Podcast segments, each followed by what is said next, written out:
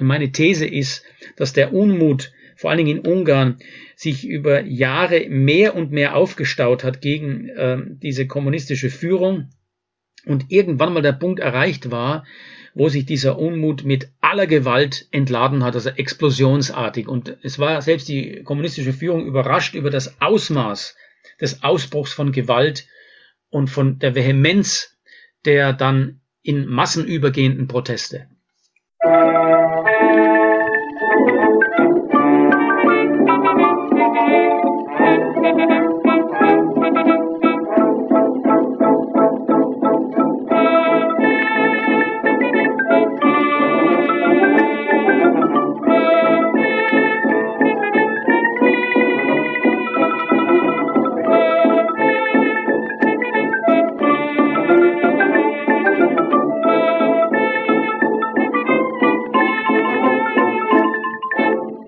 Dieser Folge von Geschichte Europas zeigt Professor Dr. Gela von der Uni Hildesheim die Ursprünge, Abläufe und Folgen des ungarischen Aufstands von 1956 auf.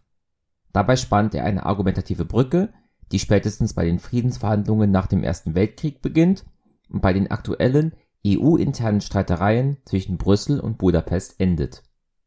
Hier wie immer der Hinweis auf die Show Notes, wo es verwandte Folgen, Kontakt und Unterstützungsmöglichkeiten gibt über Feedback, sei es als Kommentar im Blog, als E-Mail, als Tweet oder als Bewertung bei Apple Podcasts, würde ich mich sehr freuen. Den Podcast findet ihr sowohl bei Spotify als auch als RSS-Feed für Podcatcher-Apps. Viel Spaß jetzt beim Zuhören. Wir beginnen, wie bei einem neuen Gast üblich, mit der Frage nach dem Werdegang und der Hinwendung zum Thema.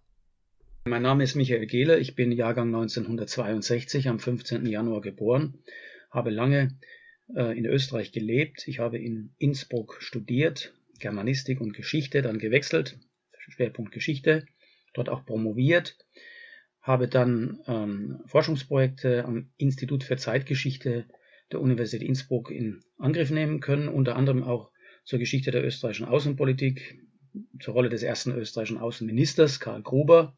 Ich habe viel im österreichischen Staatsarchiv geforscht und gearbeitet und so bin ich auch auf Aktenbestände äh, gestoßen, die die Berichte des österreichischen Vertreters in Budapest aufgezeigt haben und seine Einschätzung der Entwicklung in Ungarn. Ich fand immer spannend zu erfahren, was führt denn zu diesem Aufstand. Äh, der Aufstand selber ist sehr gut erforscht, die Abläufe im Oktober und November 1956, aber wie es dazu kommen konnte, das war interessant und ich habe viele Jahre Material gesammelt und erst in den letzten Jahren eine sehr geschätzte Kollegin aus Ungarn kennengelernt, die auch bereit war, mit mir die Dokumente gemeinsam zu edieren. Dazu braucht es eben auch eine äh, Expertenperson, eine Expertin, die sich mit den ungarischen Verhältnissen auskennt, äh, die Bescheid weiß, wer die Akteure waren, weil man muss eben bei einer Edition auch Fußnoten anbringen, Anmerkungen machen, Sachverhalte schildern, Personennamen erklären, Funktionsträger ausweisen etc. Das ist so im, im Kurzen formuliert die Vorgeschichte zu dem Thema. Und zu diesen Ursachen und Auslösern werden wir auch noch bestimmt gleich kommen. Aber zuerst einmal, glaube ich, ist der größere Kontext noch ein wenig wichtiger. Und zwar die Vorgeschichte Ungarns, sagen wir mal, ab Ende des Zweiten Weltkriegs. Was muss man wissen von 45 bis 56, um diesen Aufstand zu verstehen? Ich denke, wir müssen noch viel weiter zurückgehen. Das erklärt auch noch einmal das Motiv, wie ich zu dem Thema gekommen bin. Äh, als Kenner der Geschichte Österreichs wird man nicht nur mit der Republikgeschichte beginnen können, der ersten Republik ab 1918, sondern muss weiter zurückgehen ins 19. Jahrhundert. Österreich und Ungarn waren seit 1867 in einem Ausgleichsverhandlungsprozess.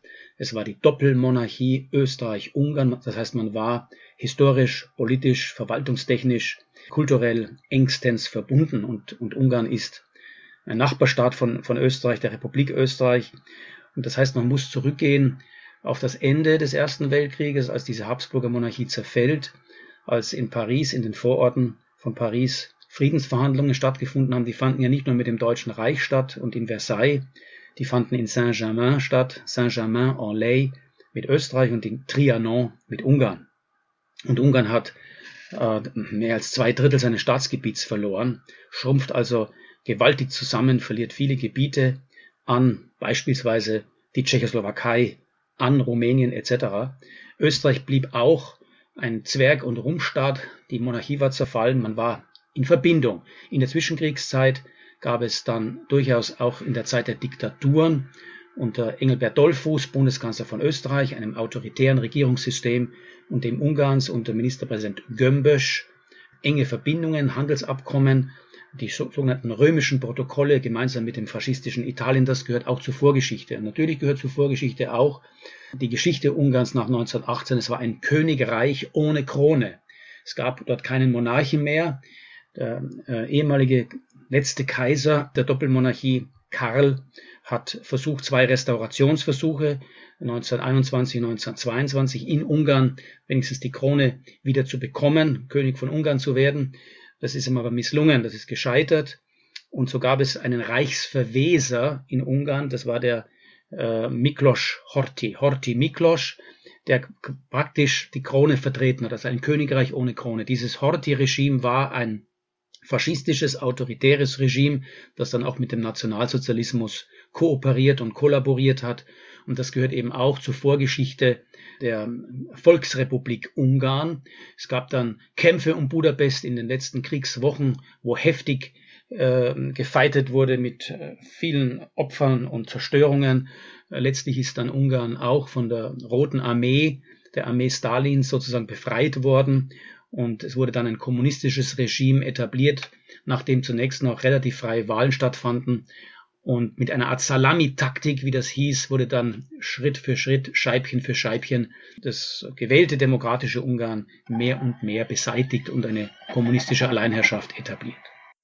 Jetzt hatten Sie eben schon Stalin erwähnt. War dieses kommunistische Regime auch stalinistisch in seiner Ausprägung oder war das noch durch die vorherige demokratische Regierung einigermaßen gemäßigt unterwegs? Sie müssen wissen, dass mit 1947 äh, der Kalte Kriegsprozess äh, eskaliert mit der Verkündung der Containment-Doktrin durch den amerikanischen Präsidenten Harry S. Truman und durch den Marshallplan, einem europäischen Wiederaufbauprogramm, das letztlich nur für Westeuropa galt. Ähm, das hat die Situation verschärft. Die Sowjetunion hat unter Stalin, das heißt eigentlich unter Führung der Kommunistischen Partei der Sowjetunion, KPDSU, die sogenannte Cominform gegründet, das Kommunistische Informationsbüro. Das war sozusagen eine Art Nachfolge der während des Krieges aufgelösten kommunistischen Internationale, die Comintern, die 1943 aufgelöst wurde. Und in diesem Cominform-Büro hat man praktisch alle kommunistischen Parteien auf Linie zu bringen versucht. Und auch die ungarische kommunistische Partei war äh, stalinistisch ausgerichtet. Matjasz Rakosi galt als Musterschüler Stalins, ähm, also der ungarische Stalinist sozusagen. Es gab dann immer wieder intern auch die ein oder anderen äh, Machtverschiebungen in Richtung eines etwas gemäßigteren, reformorientierteren Stalinismus oder dann Kommunismus. Das setzt aber dann erst nach Stalins Tod 1953 ein.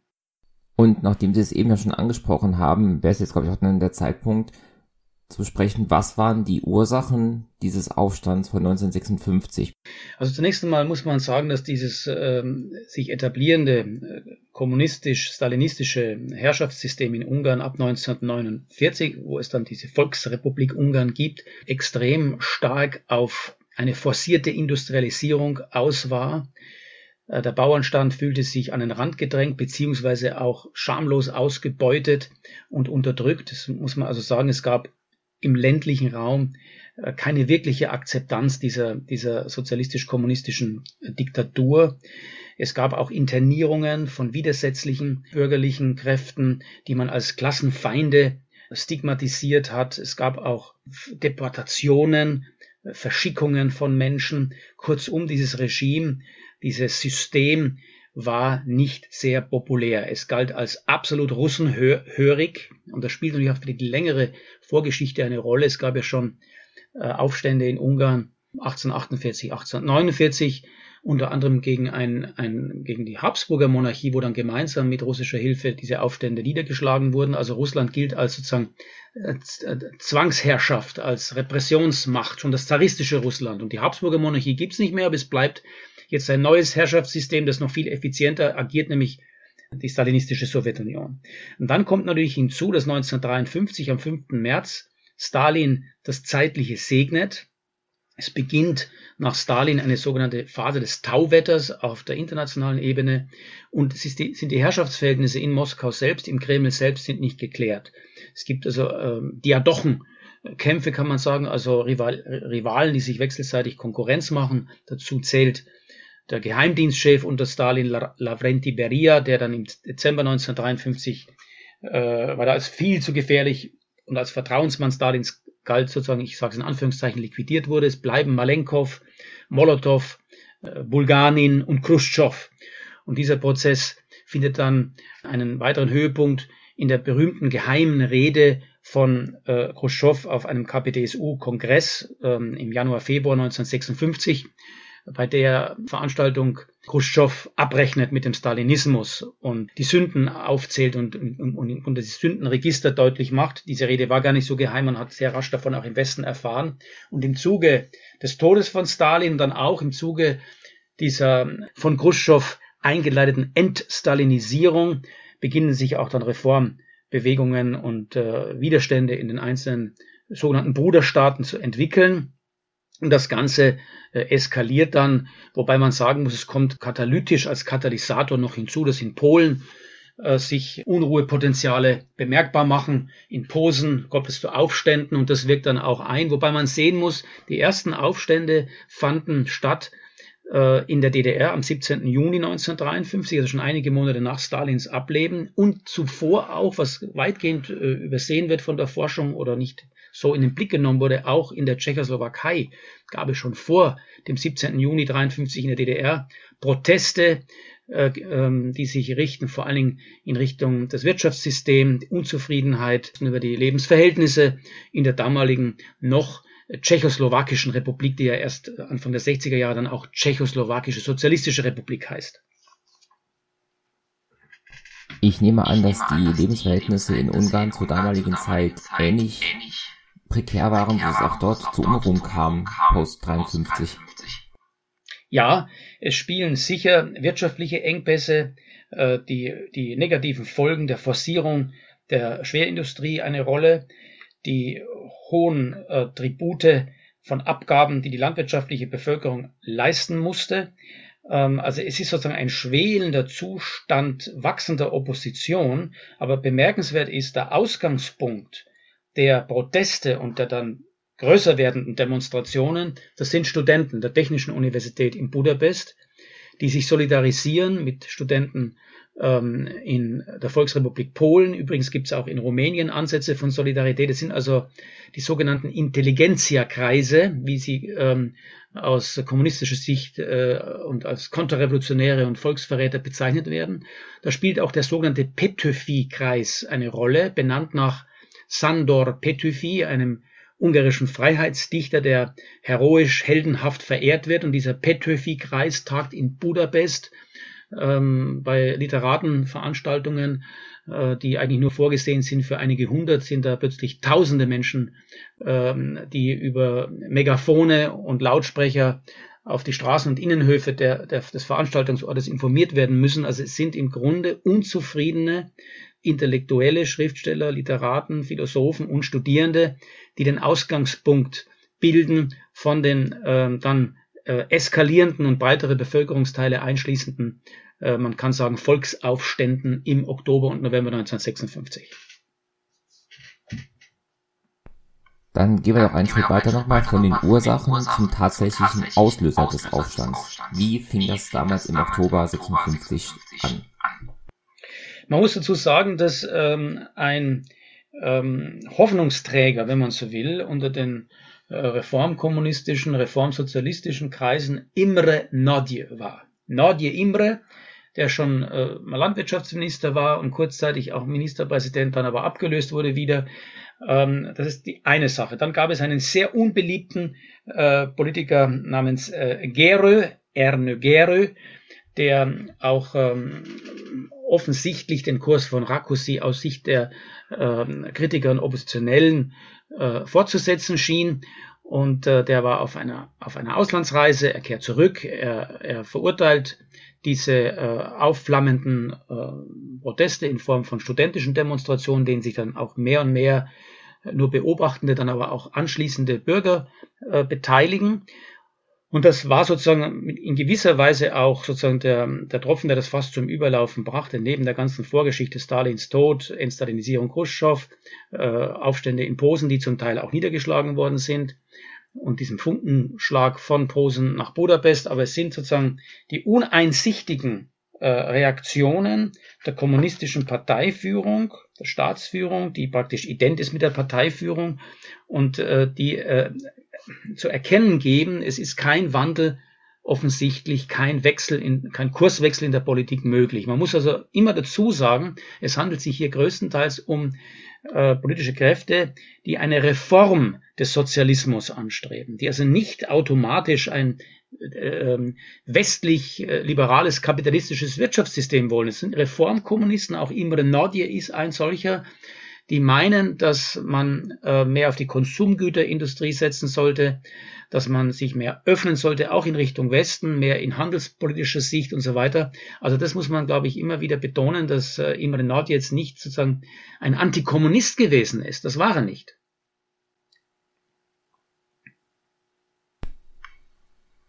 Diese ganzen Proteste, die auch eben, äh, fang anders an, die Studentenproteste, die Sie auch eben erwähnt haben, waren die auch ähm, einfach nur auf einen Reformsozialismus ausgerichtet oder ging es da auch schon weiter in das, was wir aus heutiger Sicht äh, demokratische Forderungen nennen würden? Auf jeden Fall kann man das sagen. Es ist ja, es ist ja ähm, in der ungarischen Historiografie lange Zeit gestritten worden und eine kontroverse Thematik. War das in erster Linie ein antikommunistischer, antisowjetischer Aufstand oder war das mehr ein nationaler, national-ungarischer Volksaufstand?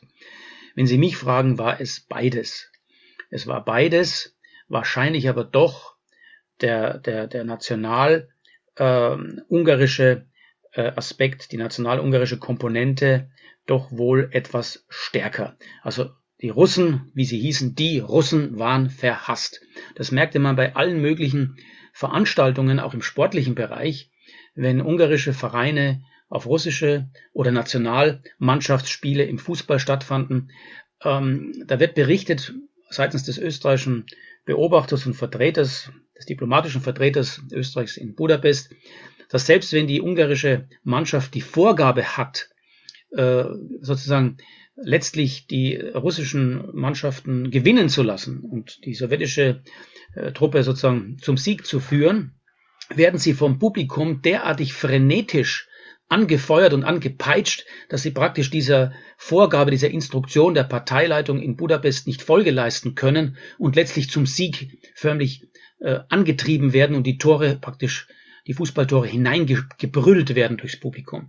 Das zeigt, dass also schon der, das antirussische Moment, das antisowjetische, eben wie gesagt auch verstärkt durch die Erfahrungen mit dem zaristischen Russland aus dem 19. Jahrhundert ein starkes Motiv waren. Aber bei den Studenten spielen Aspekte wie freie Äußerung der Meinung, auch beim Petrifi-Kreis, freie Meinungsäußerung, Pressefreiheit, einen, einen offeneren, äh, liberaleren innenpolitischen Diskurs, spielen eine doch erhebliche Rolle. Das ist eine Mischung. Ähm, und man war sich schon auch bewusst in intellektuellen Kreisen, dass man hier äh, eine Balance halten musste, dass man also nicht zu weit gehen dürfe, was dann bei Imre Nordje der Fall war, als er im November 56 im Zuge der weiteren äh, möglichen Eskalation der Entwicklung den Austritt aus dem Warschauer Pakt verkündet hat äh, und eine Neutralität für Ungarn nach dem österreichischen Muster, nach dem österreichischen Modell und Vorbild. Und das ging dann auch für die Sowjetunion, äh, für Khrushchev, der hin und her schwankte, was er tun soll, zu weit. Die Militärs haben sich dann auch wohl gegenüber Khrushchev behauptet, weil in Polen war dann äh, die Aufstandsbewegung einigermaßen eingefangen durch ähm, den Wechsel auf äh, Wojslaw Gomulka, der zwar innenpolitische Reformen auch gefordert hat, aber loyal letztlich blieb gegenüber dem Kreml und auch die Warschauer Paktmitgliedschaft, also jenem militärischen Verteidigungsbündnis des Ostens, des äh, sowjetischen, sowjetisch dominierten Militärbündnisses, aus polnischer Sicht nicht in Frage gestellt hat, was aber Imre Nodje getan hat. Und da war wahrscheinlich der Punkt erreicht, wo die Sowjetunion äh, nicht mehr ohne Gesichtsverlust äh, aussteigen konnte, hätten sie, hätte das die Führung im Kreml zugelassen. Und das führt dann auch zur, zur zweiten Militärintervention durch äh, sowjetische Streitkräfte und letztlich auch zur Niederschlagung der Aufstandsbewegung in Ungarn. Ich würde sagen, nachdem wir jetzt einen Überblick haben, gehen wir diese Ereignisse noch ein bisschen kleinschrittiger durch. Ab welchem Tag kann man wirklich sagen, dass der Aufstand begonnen hat und läuft? Ich denke, das ist äh, durch die Forschung schon in frühen Jahren nach dem Herbst 56 sehr detailliert herausgearbeitet worden. Ich denke, dass der 23. Oktober ein ganz wichtiger Tag war, in dem das äh, Rundfunkgebäude ähm, nicht nur erstürmt wird, sondern man versucht auch den Rundfunk sozusagen in den Griff zu kriegen. Es kommt zu ähm, äh, Schusswechseln. Ähm, Demonstranten werden von diesen Schüssen getroffen. Das führt zu einer äh, Eskalation.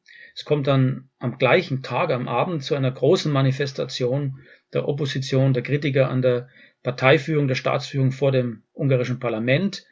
Ähm, das führt dann dazu auch, dass ein, ein, ein Machtwechsel praktisch sich ankündigt mit äh, Imre Nordje als Ministerpräsident. Die kommenden Tage zeigen dann, dass der Aufstand sich nicht auf, auf Budapest begrenzen lässt, dass er andere Städte erfasst, auch im ländlichen Raum, wo man bisher eher immer passiv war, wenn dann passive äh, äh, Opposition, man sagt auch Resistenz.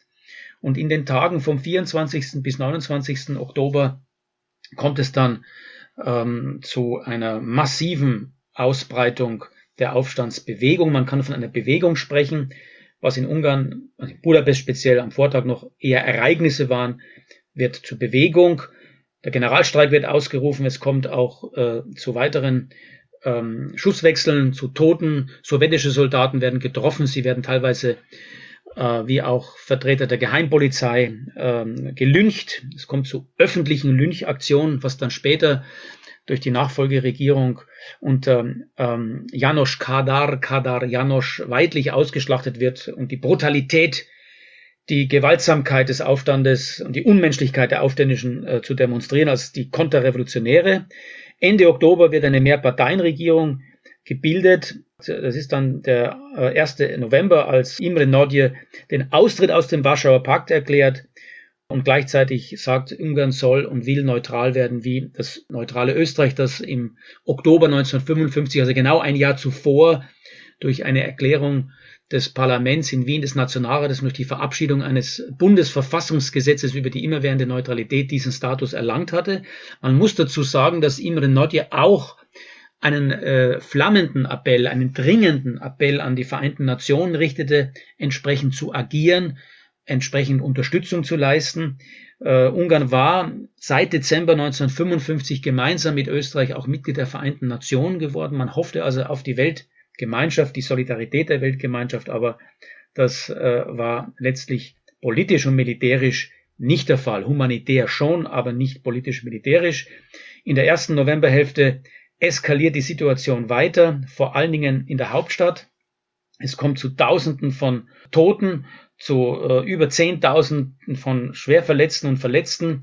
Und man kann die Zahlen nicht ganz genau beziffern. Manche gehen in die Richtung von über 500 Toten, manche sogar über äh, 700 Toten äh, Sowjetarmisten und allein äh, knapp eineinhalbtausend äh, waren von den sowjetischen Streitkräften verletzt worden.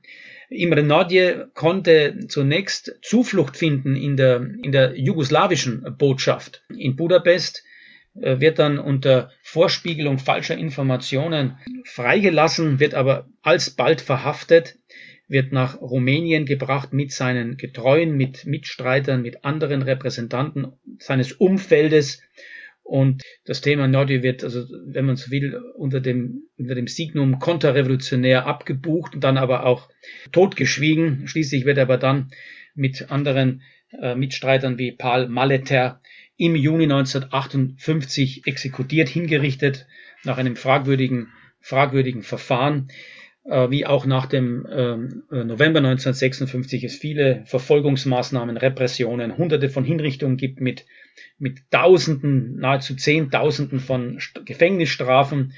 Äh, allein ähm, zwischen dem äh, Oktober 1956 und dem Januar 1957 fliehen äh, nahezu 200.000 Menschen aus Ungarn, darunter übrigens auch am Anfang Kommunisten, die fürchten, dass äh, mit ihnen eine Abrechnung erfolgen wird, die dann zum Teil wieder zurückkehren. Viele, äh, die meisten flohen über, über Österreich, manche auch über Jugoslawien. Äh, in Österreich verblieb dann nur ein Bruchteil von dieser Gesamtzahl, ungefähr 10 Prozent. Der Rest der ca. 170.000 Geflohenen konnte in die USA, nach Kanada, nach Australien fliehen und dort Exilgruppierungen bilden. Das ist so jetzt sehr knapp und sehr summarisch der Ablauf. Sie hatten ja eben gesagt, dass die Kämpfe sich hauptsächlich auf Budapest bezogen haben. Geht das gleiche für die Aufstände oder waren ähnliche Großdemonstrationen auch in den anderen Städten in Ungarn und vielleicht auch auf dem Land zu sehen gewesen? Also ich habe gesagt, dass am 23. Oktober der Ausgangspunkt ist Studierende der Technischen Universität Budapest und dass sich der 23. Oktober, ich würde sagen, mit revolutionären Ereignissen beschreiben lässt. In den folgenden Tagen greift das auf die ganze Republik über und es kommt in mehreren Städten auch zu Aufmärschen, zu Unmutsäußerungen, zu Protestaktionen, zu Demonstrationen. Der ländliche Bereich ist teilweise auch davon betroffen, aber man war dort etwas zurückhaltender ähm, und nicht so, ich sage mal, aktiv äh, und so öffentlich.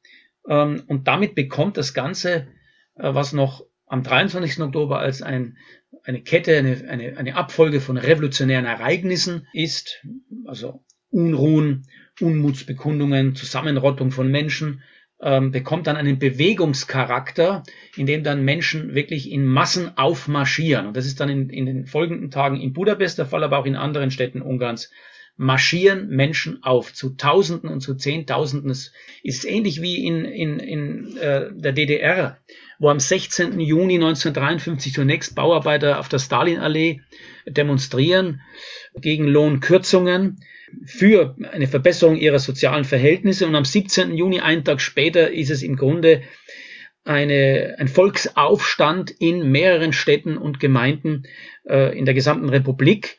Das vollzieht sich in Ungarn ähnlich. Ausgangspunkt einer, einer revolutionären Ereigniskonstellation ist eine Großstadt, eine Hauptstadt. Und dann aber springt der Funke über auf andere Städte, auf andere äh, Gemeinden bis hin zu Dörfern, wo dann äh, Leute aus Gefängnissen befreit werden, wo es zu Lynchjustiz kommt, Selbstjustiz, wo, wo das Ganze überschwappt. Und meine These ist, dass der Unmut, vor allen Dingen in Ungarn, sich über Jahre mehr und mehr aufgestaut hat gegen äh, diese kommunistische Führung und irgendwann mal der Punkt erreicht war, wo sich dieser Unmut mit aller Gewalt entladen hat, also explosionsartig. Und es war selbst die kommunistische Führung überrascht über das Ausmaß des Ausbruchs von Gewalt und von der Vehemenz der dann in Massen übergehenden Proteste. Dann noch einmal explizit nachgefragt, warum entschied sich die Sowjetunion zum Einschreiten? Warum entschieden sich die westeuropäischen Staaten und die Vereinigten Staaten auch als ideologischer Gegner der Sowjetunion nicht einzuschreiten? Zunächst muss man sagen, dass die Führung unter Khrushchev gezögert hat und die, die Situation abgewartet hat. Man muss auch sagen, dass Polen für die Sowjetunion aus geostrategischen und geopolitischen äh, Interessen viel wichtiger war als Ungarn. Vor allen Dingen, weil Polen das viel größere Land war und aus der Erfahrung der Geschichte auch mit Polen, die Beziehungen zwischen der Sowjetunion und Polen waren extrem belastet durch verschiedene Vorkommnisse während des Zweiten Weltkrieges ähm, und auch in der Geschichte vor 1900 und 14. Äh, Im Falle Ungarns hat man abgewartet, wie reagiert die Führung unter Imre Nordje? Äh, verhält sie sich ähnlich wie Wojslaw Gomulka oder will sie mehr? Will sie noch viel mehr? Und wie ich schon ausgeführt habe, Nordje nach der zweiten sowjetischen Intervention, man muss ja sagen, ähm, es gab eine erste sowjetische Intervention und die Reaktionen waren so heftig, dass man sich zurückgezogen hat. Und es ist der Eindruck entstanden, die Sowjetunion ist jetzt mit diesem Nordje-Regime einigermaßen konform und die Sache lässt sich äh, jetzt in geregelte Bahnen, in ruhige Fahrwasser führen. Aber das war nicht der Fall. Die Aufstände gingen ja zum Teil weiter gegen die Geheimpolizei, gegen die ähm, äh, sowjetischen Militärs. Und als dann Die zweite Intervention droht, die kommt dann auch. Und äh, Nordje in einer verzweifelten Aktion, Hals über Kopf, ohne Vorbereitung, ohne Abstimmung mit dem eigenen Kabinett dieser kurzzeitigen Übergangsregierung, den Austritt aus dem Warschauer Pakt, aus dem Verteidigungsbündnis mit der Sowjetunion kommt, mit dieser Forderung und Neutralität nach österreichischem Muster, ist für die Kreml-Führung der Punkt erreicht, wo die Gefahr besteht, dass das ein Präzedenzfall wird, dass das ein, ein äh, Beispiel wird für andere sozialistische Verbündete, die möglicherweise auch dann fordern, äh, aus dem Warschauer Pakt auszutreten. Und das alles äh, war dann wohl für die sowjetische Führung unter Khrushchev und die Militärs nicht mehr hinnehmbar. Ähm, man muss dazu Folgendes sagen als Hintergrund. Äh, Ungarn hatte äh, auch nach dem Zweiten Weltkrieg einen Friedensvertrag. Der wurde 1947 geschlossen. Der änderte im Wesentlichen am territorialen Status quo von, von äh, dem Friedensvertrag von Trianon aus dem Jahr 1920 nichts. Er sah allerdings vor eine sowjetische Truppenstationierung, solange auch Österreich von sowjetischen Truppen, im Osten war das der Fall in Österreich, besetzt sein würde. Ab dem Jahr 1955, als Österreich seinen Staatsvertrag bekam und unter Zusicherung einer immerwährenden Neutralität dem, den Abzug aller vier Mächte, den Truppenabzug aller vier Mächte erreichte. Die ähm, Franzosen waren im Westen, die Amerikaner auch im, mehr im Westen, ähm, die Briten waren in, im Süden Österreichs, also Kärnten, Steiermark und eben die sowjetische Besatzungsmacht war in, in Teilen Oberösterreichs, in Niederösterreich und in Wien, zusammen mit den anderen äh, drei Alliierten. Es gab ja dort ähm, auch vier äh, Sektoren in Wien, ähnlich wie in Berlin, aber noch zusätzlich einen internationalen Sektor. Ab dem Zeitpunkt, wo praktisch die Sowjets dann auch einverstanden waren, abzuziehen aus Österreich mit den Briten, mit den Franzosen, mit den Amerikanern, stellte sich die Konstellation des Friedensvertrages von 1947 mit Ungarn völlig neu. Denn das Argument, äh, wir müssen in Ungarn sowjetische Truppen stationiert haben, weil wir sie in Österreich auch haben als Verbindungstruppen zu den in Österreich stationierten sowjetischen Truppen, war dieses Argument entfallen. Und das ist der eigentliche Grund, warum im Mai 1955, einen Tag vor Abschluss des Staatsvertrages, das war am 15. Mai 1955, am 14. Mai 1955 in Warschau der Warschauer Pakt vereinbart worden ist, also ein Militärbündnis der sozialistischen Staaten unter Dominanz und Führung der Sowjetunion. Und damit war weiter legitimiert, dass sowjetische Truppen im Rahmen des Warschauer Paktes sozusagen als befreundete Truppen in Ungarn stationiert bleiben konnten. Und das nun in Frage zu stellen, ein Jahr später oder etwas mehr als ein Jahr später, durch Nordje, Austritt aus dem Warschauer Pakt, der eben mit der Legitimation verbunden war, sowjetische Truppen weiter in Ungarn stationieren zu können, das war der Punkt, wo geostrategisch, geopolitisch die Sowjetunion nicht mehr mitspielen konnte, wenn Sie mich fragen. Also hier spielt die Raison, das, die Paktraison eine Rolle. Ähm, das dürfte das ausschlaggebende Argument sein. Und natürlich auch die Vermeidung eines drohenden Gesichtsverlustes, eines Prestigeverlustes der Sowjetunion, einen abtrünnigen, im eigenen verbündeten, befreundeten Staatensystem zu haben. Der Westen reagiert äh, passiv es wird zwar Propaganda gemacht, es gibt Solidaritätskundgebungen in den einzelnen Städten äh, Westeuropas, es gibt ähm, Kundgebungen, Freiheit für Ungarn, Radio Free Europe, ein amerikanischer Sender, der von München aus sendet, hat die äh, Aufständischen teilweise ermutigt, loszuschlagen, entsprechend Proteste zu initiieren. Aber es bleibt heiße Luft. Es steckt nichts Konkretes als politisches Befreiungskonzept dahinter, obwohl die äh, Administration unter Präsident äh, Dwight D. Eisenhower und dem Foreign Secretary of State, dem Außenminister John Foster Dulles, eine Art Rollback-Doktrin entwickelt hat, die die Hoffnung nährte, es geht nicht nur um Containment, um Eindämmung, sondern um ein Aufrollen und Zurückdrängen der sowjetischen Hegemonialposition in Mittel- und Zentral- und Osteuropa. Das war aber praktisch mehr Propaganda oder Kriegspsychologie, kalte Kriegspsychologie als wirkliche konkrete Politik. Und es dauert leider die Antwort sehr lange, weil die, die Dinge sind komplex und, und vielschichtig. Zur gleichen Zeit unternehmen Briten und Franzosen gemeinsam mit den Israelis einen Angriff auf Ägypten. Der dortige Staatspräsident äh, Gamal Abdel Nasser ähm, nimmt nicht mehr hin, dass über den Suezkanal äh, Franzosen und Briten bestimmen. Es geht um die Suez-Gesellschaft, äh, die im Grunde ja in der Hand der, der Entente ist, der Mächte Frankreichs und Großbritanniens. Nasser kündigt an, dass ähm, diese Gesellschaft nun verstaatlicht werden soll.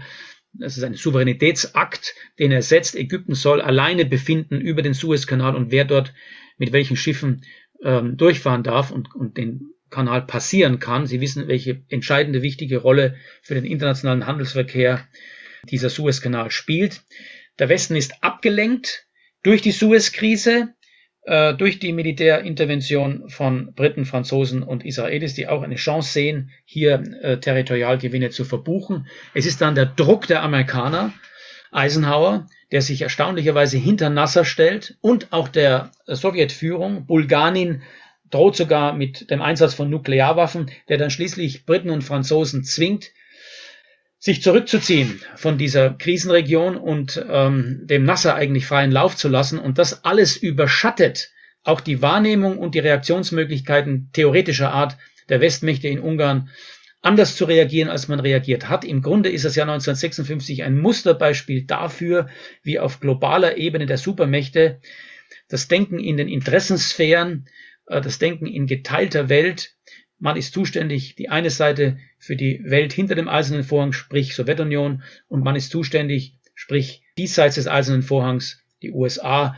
für die Verhältnisse äh, im Nahen Osten, äh, in Europa, in Westeuropa. Also hier spielt das Divide et Impera Denken eine große Rolle, also teile und herrsche. Und es spielt natürlich auch eine große Rolle, dass die USA kein Interesse haben, Frankreich und Großbritannien weiter als Kolonialmächte sozusagen neben sich oder vor sich zu haben. Im Grunde ist das auch der entscheidende Anstoß dann für die Entkolonialisierungsprozesse, die ähm, Frankreich und äh, Großbritannien zu gewärtigen haben. Aber es gibt noch einen anderen Folgeeffekt durch die, muss man sagen, demütigende Aktion äh, Briten und Franzosen zum Abzug von der Suezkrise und von Ägypten zu zwingen, führte dann zu äh, politischen Verwerfungen in den Ländern, vor allen Dingen in England. Der damalige entscheidende, maßgebliche Akteur war Anthony Eden, äh, der bekannt war aus den alliierten Kriegskonferenzen, gemeinsam mit, mit, mit Molotow und, und Stalin und den amerikanischen äh, Präsidenten und Außenministern, der muss zurücktreten. Und in Frankreich äh, entsteht eine anti-amerikanische Stimmung. Und vor dem Hintergrund dieser Stimmung kommt es zu einem engeren Schulterschluss zwischen ähm, der Bundesrepublik Deutschland und Frankreich, zwischen Konrad Adenauer, dem damaligen Bundeskanzler, und dem französischen Ministerpräsidenten Guy Mollet, der Sozialist war, und sie einigen sich dann relativ rasch auf den Abschluss der römischen Verträge, die dann im März 1957 am 25.03. auf dem Kapitol in Rom unterzeichnet werden. Das heißt, die atmosphärischen Verstimmungen zwischen Frankreich und den USA ähm, führen zu einer stärkeren Annäherung zwischen Bonn und Paris und sind sozusagen atmosphärisch, katalytisch auch ein Teil der Vorgeschichte, der unmittelbaren Vorgeschichte des Abschlusses der römischen Verträge, die zur Gründung der Europäischen Wirtschaftsgemeinschaft, also der EWG, dem Vorläufer der späteren EG und EU führen. Also es sind ganz interessante Prozesse und Ereignisse, die hier zusammenspielen vom Herbst 56 bis zum Frühjahr 57. Und man muss es in diesem europäischen, gesamteuropäischen und globalen internationalen Supermächte-Kontext sehen. Dann würde ich gerne nochmal auf die Begrifflichkeiten zurückkommen, die wir jetzt benutzt haben. Also ich habe gerade nochmal nachgeschaut. Auf Deutsch heißt der Artikel bei Wikipedia ungarischer Aufstand, im Englischen Hungarian Revolution und auch Sie haben auch öfters den Begriff einer Revolution benutzt. Also war das im Endeffekt einfach kein Aufstand, sondern war das eine Revolution, die dort einfach gescheitert ist?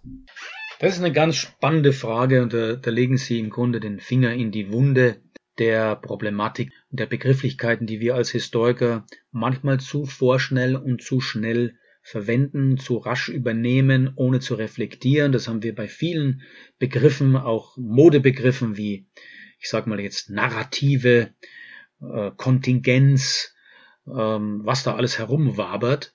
Und genauso verhält es sich auch beim Begriff der Revolution. Und da übe ich jetzt ein bisschen ein Stück weit auch Selbstkritik, die notwendig ist. Wir müssen als Historiker auch in der Lage sein, äh, Dinge etwas zurechtzurücken, wenn man sie einmal gesagt oder geschrieben hat und auch bereit sein, das zu relativieren oder gar zu revidieren. Wir verdanken dem Historiker Charles Tilly, Tilly, T-I-L-L-Y, verdanken wir eine recht gute Trennung der Begrifflichkeiten. Was ist ein, ein Aufruhr? Was ist eine Rebellion? Was sind Unruhen?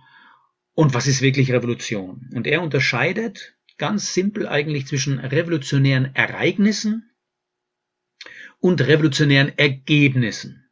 Erst wenn es nach revolutionären Ereignissen auch revolutionäre Ergebnisse gibt, dann kann man erst von einer Revolution sprechen.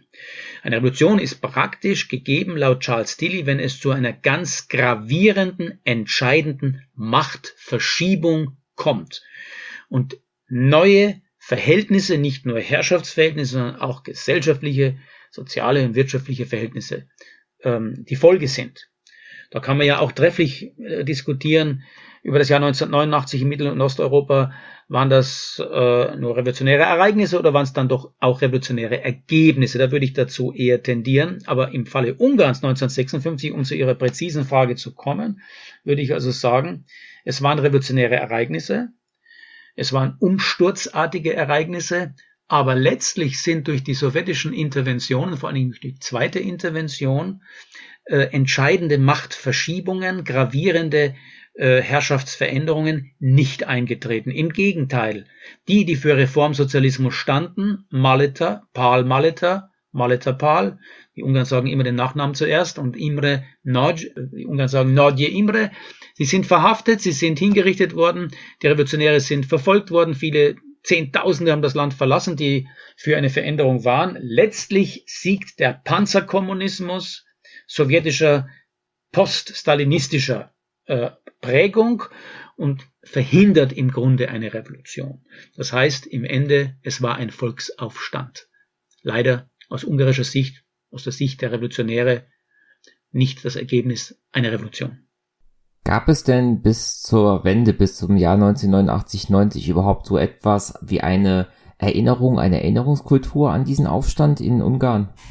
Ja, es gab eine, aber sie war eine private. Sie war eine nicht öffentliche, sie war eine privatisierte Erinnerung. Und so gesehen äh, gab es auch sowas wie ein, wie ein kollektives Gedächtnis, vor allen Dingen ein kommunikatives Gedächtnis. Man hat darüber gesprochen, aber hinter verschlossenen Türen, in den vier Wänden ähm, in den Dachas am Balaton, wo sich ein gewisser Gulasch-Kommunismus dann entwickelt. Also mit diesen Klischees arbeitet man ja teilweise noch in der Historiografie. Gulasch-Kommunismus, also ein, Kommunismus, der allmählich mehr auch auf die Konsumgüterindustrie hinwirkte.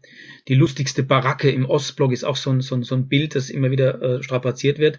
Fakt ist, dass es zunächst einmal in den Jahren nach 1956 zu repressiven Maßnahmen kommt. Aber Kada kann sich kaum in der Öffentlichkeit zeigen. Er gilt als Repräsentant dieser Repression, Repräsentant der Repression, so muss man es wohl nennen. Es gibt Historiker, die sagen, dass die ungarische Armee, dass die ungarische Streitkraft praktisch für den Warschauer Pakt in weiterer Folge fast ausgefallen ist, weil von Bündnistreue und Loyalität konnte äh, kaum mehr so in dem Maße die Rede sein, wie es vielleicht vor 56 der Fall war. Man darf nicht vergessen, dass Teile der ungarischen Streitkräfte, auch der Landstreitkräfte, ähm, die sogenannten Honvets, teilweise übergegangen sind zu den Aufständischen und zu den Demonstrierenden. Das Thema selbst wird offiziell abgebucht unter Konterrevolution westliche äh, Agitateure, äh, faschistische Agenten hätten diesen Aufstand von außen ähm, entsprechend provoziert. Es ist auch Österreich im Kreuzfeuer der Kritik. Man wirft also Österreich vor, dass es unter dem Deckmantel des Roten Kreuzes Sympathisanten der Aufständischen in das Land geschmuggelt hätte, Horti-Faschisten in Österreich beherbergt hätte, die von Österreich aus die ganze Sache sozusagen angezündet hätten. Österreich muss sich da über Wochen und Monate heftig verteidigen. Das geht aus unserer Edition mit Frau Ibolia Murba sehr schön hervor. Ähm, Österreich wehrt sich tapfer, auch gegen den Vorwurf der Neutralitätsverletzung. Ähm, also die offizielle Lesart ist, das war eine Konterrevolution, das waren Verräter, die sozusagen die Errungenschaften des Sozialismus in Frage gestellt haben. Das alles ändert sich noch vor dem Fall des Eisernen Vorhangs auch in Ungarn. Es kommt zu einer reformkommunistischen Bewegung, die eine Umdeutung des Aufstandes von 1956 vornimmt, die ihn als nationalen äh, Freiheitskampf deutet. Es wird Imre Nagy sogar offiziell öffentlich umgebettet. Das ist eine Riesenkundgebung mit äh, einer sechsstelligen Zahl an, an Zuhörern und Zusehern. Übrigens der damals junge Viktor Orban unvergleichlich anders aussehend als heute, er spricht dort auch als, als junger Vertreter der Politik und spricht auch ganz im Sinne von Freiheit und von Demokratie. Und äh, so kommt es erst zu einer Umdeutung 1988, 89. Das Ähnliche äh, geschieht auch in der Tschechoslowakei.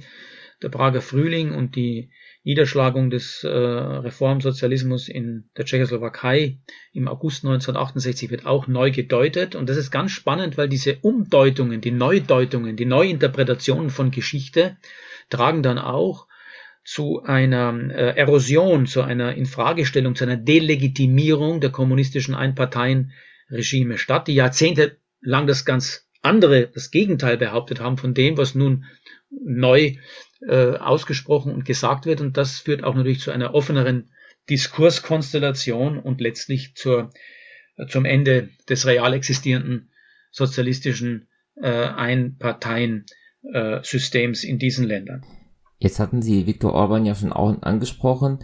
Ungarn ist ja heute ein Land, was, das kann man, denke ich mal, zumindest sagen, von einer doch eher rechten nationalistisch agierenden Regierung regiert wird.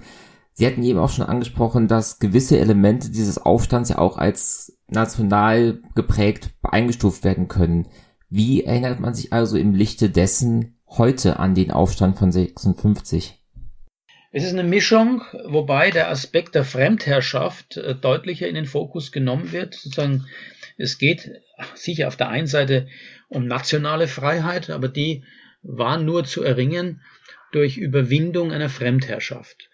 Ähm, damals eben die UdSSR, die Union der Sozialistischen Sowjetrepubliken, die als Fremdherrschaft galt und die Regierung in Budapest als eine sozusagen ferngesteuerte, fremdgesteuerte, von der Zentrale Moskaus aus dirigierte Führung. Und das wird interessanterweise äh, von der ungarischen Regierung, auch von Orban selbst, mit äh, zum Teil in natürlich äh, fragwürdiger Weise und zweifelhafter Weise verglichen mit der Europäischen Union von heute. Da wird sogar in ganz äh, zynischer Weise von der EU-DSSR gesprochen. Also nach dem Motto, ähm, wir wollen uns nicht in allen Belangen von außen in etwas reinreden, reinreden lassen. Wir wollen unsere eigenen Werte, unsere eigene äh, Kultur nicht fremdbestimmt verändert sehen. Dieses Argumentationsmuster wird sehr deutlich, da wird auch sehr undifferenziert gleichgesetzt und so getan, als wäre Ungarn wieder unter einer ähnlichen Konstellation. Und es taucht übrigens auch das gleiche Argument taucht von polnischer Seite aus, wo davon die Rede ist, dass eine Zentrale in Brüssel sozusagen fremd äh, von außen äh, vorgibt, vorschreibt, was zu tun ist. Und das ist natürlich nicht so einfach vom Tisch zu wischen, denn tatsächlich ähm, haben sich die Mitglieder der Europäischen Union, die Gründungsmitglieder von Anfang an und auch dann die 2004 im Zuge der sogenannten Osterweiterung beigetretenen Polen, ähm, Ungarn, Slowaken und Tschechen sich auch verpflichtet auf die rechtsgemeinschaftlichen vertragsrechtlichen Grundsätze der Europäischen Union. Ich denke, man hat von beiden Seiten unterschätzt ähm, das Ausmaß des möglichen Konfliktpotenzials dieser äh, Verpflichtungen, dieser, dieser verbindlichen Verpflichtungen. Man hat auf der einen Seite unterschätzt, äh, von polnisch-ungarischer Seite, das ist meine These, das Ausmaß des gemeinsamen Rechtsbestandes, der ja über die Jahrzehnte gewachsen ist und für die Gründungsmitglieder viel leichter zu erfüllen war, weil er noch gar nicht so weit entwickelt war, wie dann später eben für Ungarn und Polen. Dieser Rechtsbestand ist gewachsen über die Jahrzehnte durch die Verträge, die immer mehr ausgeweitet wurden, durch die äh, Empfehlungen, ähm, Richtlinien, Verordnungen der Kommission oder Vorgaben, die aus Brüssel eben gekommen sind. Und man hat vor allen Dingen auf sozusagen der Gründungsmitgliederseite der Europäischen äh, Union unterschätzt die Wirkmächtigkeit der Erfahrung dieser Länder der ehemaligen sozialistischen Volksrepubliken unter sowjetischer Herrschaft. Äh, und es geht nach wie vor ein eiserner Vorhang durch Mitteleuropa ähm, in der Frage dieser Selbstwahrnehmung und der eigenen Erfahrung. Man hat unterschätzt 40 Jahre Kalter Krieg, 40 Jahre kommunistische Herrschaft und davor waren ja auch noch äh, autoritäre und diktatorische Regime zugange. Äh, die Polen hatte eine, eine enorme Leidenserfahrung, Leidensgeschichte mit der Sowjetunion zu erdulden und zu ertragen. Und das hat man von westlicher Seite in einer ja teilweise erstaunlichen äh, Geschichtsvergessenheit oder Ignoranz gegenüber der Geschichte oder Ahnungslosigkeit gegenüber den historischen Entwicklungen grandios unterschätzt. Dieser eiserne Vorhang ist wirkmächtig. Er äh, besteht ja in, in, in gewisser Weise jetzt an den Außengrenzen, an den Binnengrenzen in Mittel- und Südosteuropa weiter fort. Also man ist mit der Aufziehung von neuen Zäunen mit Blick auf die sogenannte Flüchtlingskrise sehr schnell zur Hand gewesen.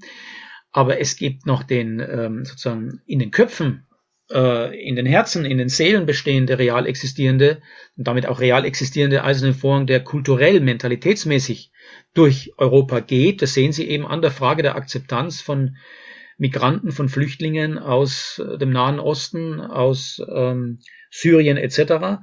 Äh, hier ist eine fundamental andere Position vorhanden und, und Orbans Konzept oder wie soll ich sagen, ist nicht, nicht so sehr ein Konzept, aber seine, sein Schlagwort von der illiberalen Demokratie, das klingt äh, für uns aus der Mitte und dem Westen Europas äh, zunächst abschreckend und, und furchtbar. Aber er begründet das auf nicht ganz ungeschickte Weise. Er sagt, ähm, damit ist die Familie gemeint, ähm, die Tradition der Familie, der Zusammenhalt im familiären Bereich, was dann natürlich äh, mit dieser ja sehr starken Betonung. Sofort äh, Reaktion zur Folge hat mit Blick auf wie geht's denn um wie geht's denn um die Frage mit gleichgeschlechtlichen Partnerschaften ähm, Homosexualität das ist dann äh, ein, ein starkes kontroverses Thema. Das nächste ist die Wahrung der kulturellen Identität Ungarns und das geht dann bis eben zur nationalen Souveränität Ungarns also die Selbstbehauptung und das wird schwierig in einer äh, Europäischen Union mit einem Wertekern, der als verbindlich und unstreitbar und unteilbar gilt. Aber noch einmal, man muss sehen, diese ähm, 2004 beigetretenen neuen Länder zur Europäischen Union waren jahrzehntelang unter einer anderen Art von Über- und Vorherrschaft, die natürlich andere Formen annahm und ganz andere Dimensionen hatte als die Rechtsgemeinschaft der Europäischen Union von heute. Aber sie haben ihre nationale Souveränität erst sehr ähm, vor kurzem erlangt, eben im, im Zuge der Entwicklung von 1989, 90 und haben diese nationale Unabhängigkeit, dieses nationale Souveränitätsdenken ähm, nicht ausreichend genug, so interpretiere ich das, ausleben, entwickeln und praktizieren können, um dann einen einen Zustand zu erreichen, einen Status zu erreichen, äh, wo man auch bereit ist, mehr Souveränität abzugeben. Im Falle von Deutschland war das gar nicht äh, schwierig, weil die Bundesrepublik Deutschland hatte überhaupt keine Souveränität äh, bis 1955 und hatte dann teilweise nur eine innere Souveränität, weil man war unter Vier-Mächte-Kontrolle, da war das ein ganz anderer Fall. Aber wenn Sie Souveränität haben, und es spielt nach wie vor eine große Rolle, das Thema Souveränität, obwohl es teilweise ein Popanz ist, obwohl es teilweise nur noch auf dem Papier und, und Theorie ist, weil wir sind in einer so äh, diversen, komplexen, vernetzten, äh, verbundenen Welt, dass es eigentlich von Souveränität gar nicht mehr äh, sein kann zu sprechen, weil wir durch Verträge, durch Abmachungen bereits so viele äh, Bindungen und Selbstbindungen durch die Staaten haben. Das ist ja auch das Verhängnis beim Brexit, dass man glaubt, mit dem Brexit Souveränität zurückzugewinnen. Es wird im Gegenteil die Abhängigkeit und die Gefahr der Isolierung oder der Satellisierung noch stärker. Das nur noch als Ausblick zur Frage Souveränität und Supranationalität.